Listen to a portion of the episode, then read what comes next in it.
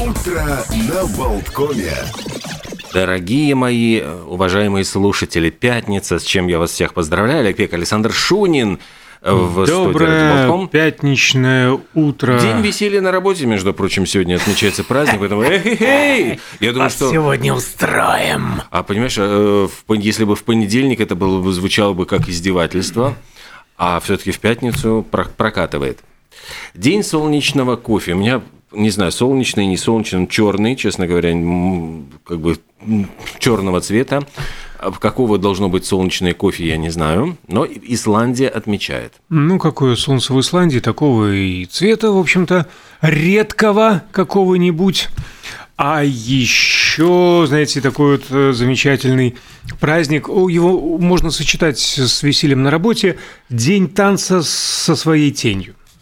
А я думал, что Международный день портвейна вы хотели отметить. Э, В общем-то, Могу наверное, отметить. На, на работе не рекомендуется сочетать его с э, работой. А если после работы? Но если после работы, знаете... то по чуть-чуть, по по чуть-чуть. рюмашечке, да, все-таки можно пропустить, как британские моряки. Я так понимаю, вас лонгрид. Нет, ну давайте, я с удовольствием Ну, мы можем so перехва- long. перехватываем, Давайте. перехватывать, да, друг у друга, поскольку я, честно, это какие-то воспоминания, я не скажу, что детства, но такой бурной молодости, и как раз таки Азербайджанский розовый портвейн.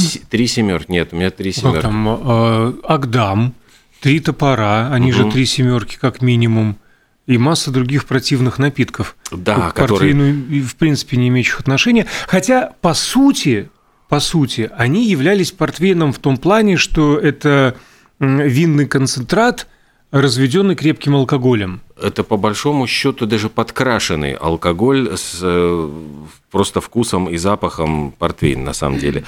Крепленный, вин- что такое вообще портвейн? Его начали производить на северо-востоке Португалии, в долине реки Дору, и э, в классическом понимании портвейном имеют право называться только именно вот эти напитки, которые произведены в этом месте и по установленной технологии. Все остальное – это контрафакт и подделка. Особенности производства портвейна в том, что на стадии ферментации вот молодое вино укрепляется путем добавления ра-та-та-тан, татан бренди.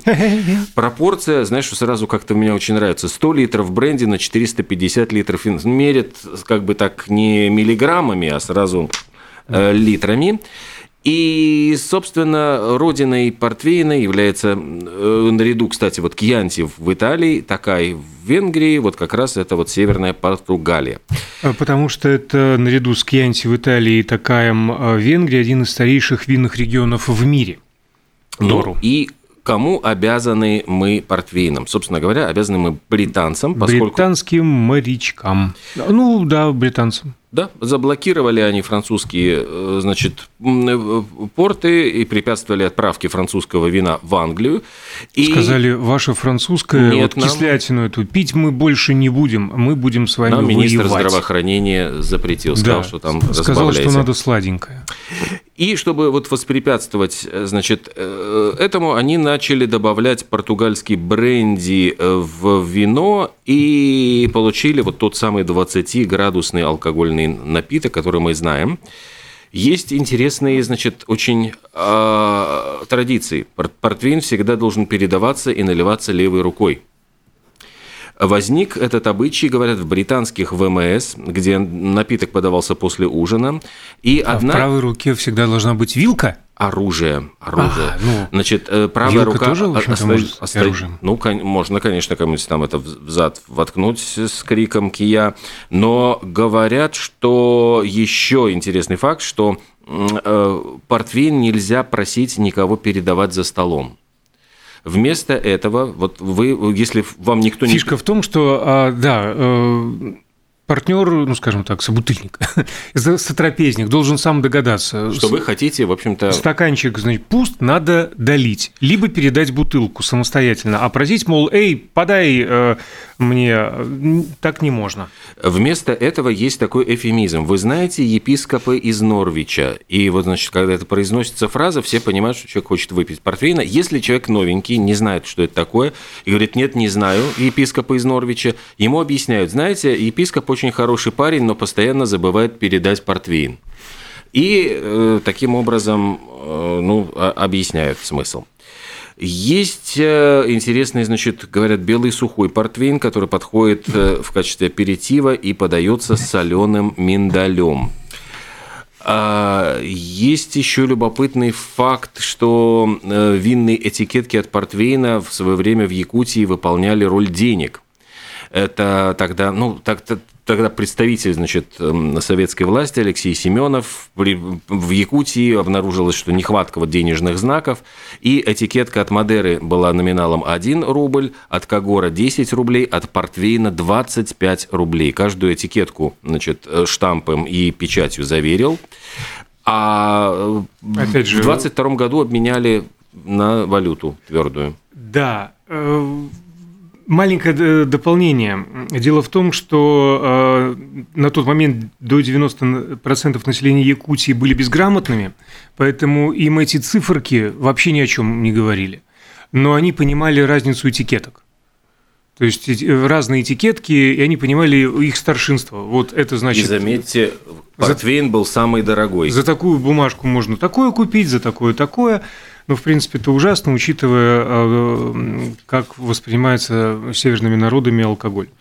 Да, конечно, это печальная история, но самое поразительное, что в Советском Союзе до 1985 года, пока не началась антиалкогольная кампания, портвейны выпускали 2 миллиарда литров, а на все остальные вина, включая шампанское, марочное, ликерное, полтора миллиарда. То есть представьте себе его вот, ну, на 25% было больше, чем обычного а, другого винного алкоголя. То есть самый популярный. Ну и вот эти все кизля, господи, кизляр, акстафа, портвейн красный 54. Для ординарных это были нумерации. Портвейн белый номер 12. Я тоже помню вот все эти циферки.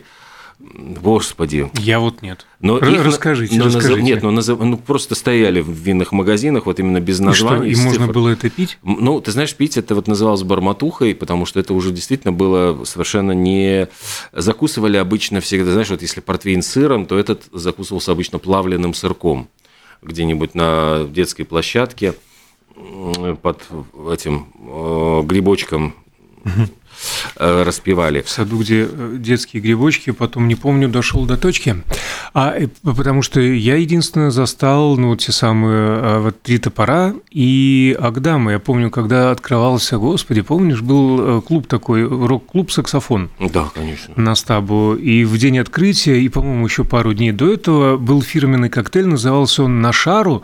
Какие деньги тогда были в ходу, я уже не помню, но он стоил что-то, что-то, ну, условно несколько копеек, поэтому назывался на шару и являл собой граненый стакан э, Агдама, э, декорированный долькой mm. соленого огурчика, маринованного огурчика. Ужас.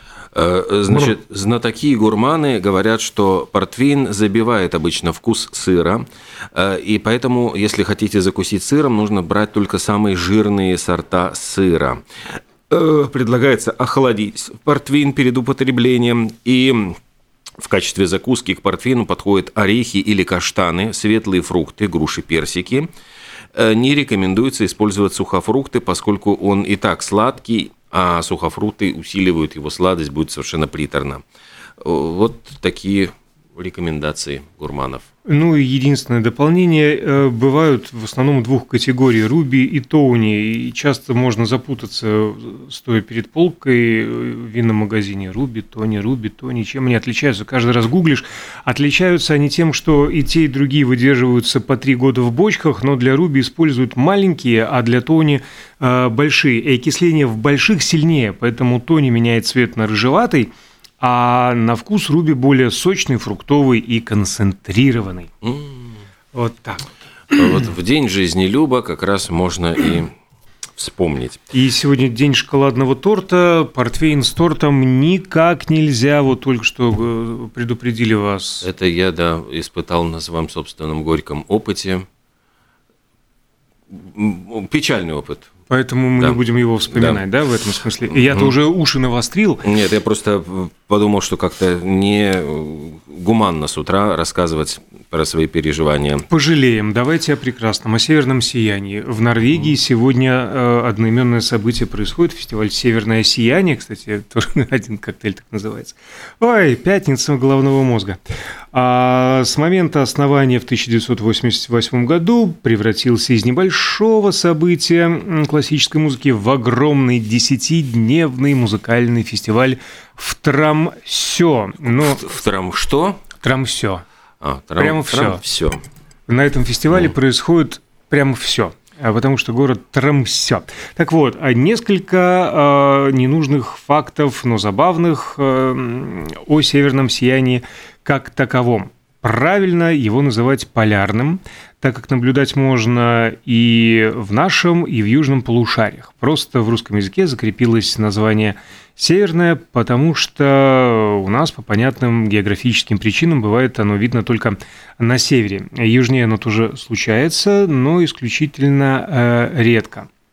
Выглядит оно изумительно красиво, что неудивительно, а, что в прошлом люди наделяли северное сияние божественной природой. И, например, в мифологии эскимосов утверждается, что это свет, льющийся из окошек небесного дворца, куда уходят души умерших охотников.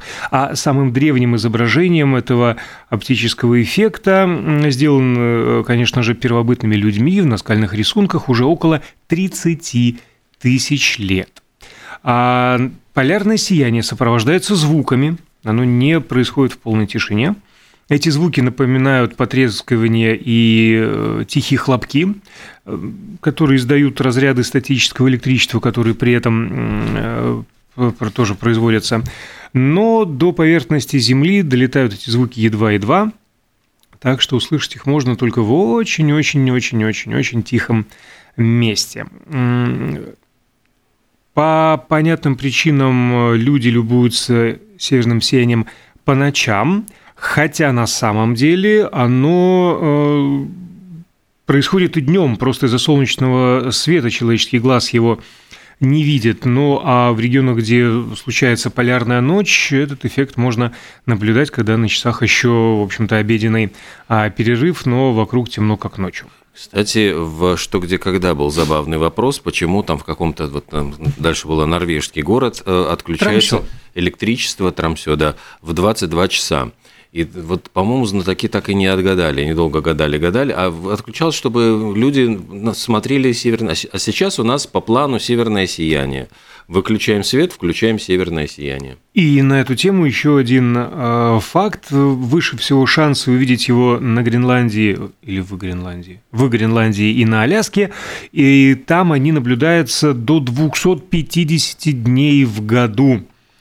А поэтому охотникам посмотреть надо направляться именно туда. Из Риги, в общем-то, э, в Гренландии у нас, по-моему, что-то летает.